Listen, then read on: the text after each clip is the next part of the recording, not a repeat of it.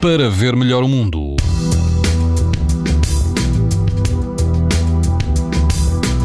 Amanhã, sexta-feira, as temperaturas eh, mantêm-se eh, e todo o país apresenta risco alto e muito alto de exposição à radiação ultravioleta. Na Madeira, o risco continua a ser extremo. Se preferir uma praia fluvial, na praia da Tapada Grande, na margem esquerda do Rio Tejo, perto do Parque Natural do Val do Guadiana, não há vento, ou o vento vai estar fraco e a água eh, pode chegar aos 26 graus. O índice UV está a 10, numa escala de 11, ou seja, muito alto.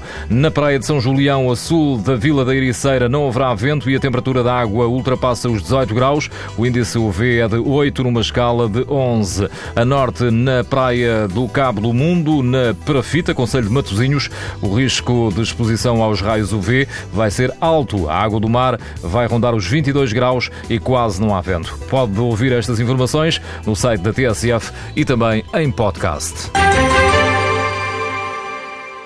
para ver melhor o mundo. Uma parceria Essilor-TSF.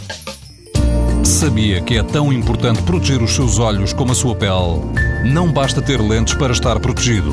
Lentes Essilor Proteção Total. Para uma visão saudável. Essilor. Para ver melhor o mundo.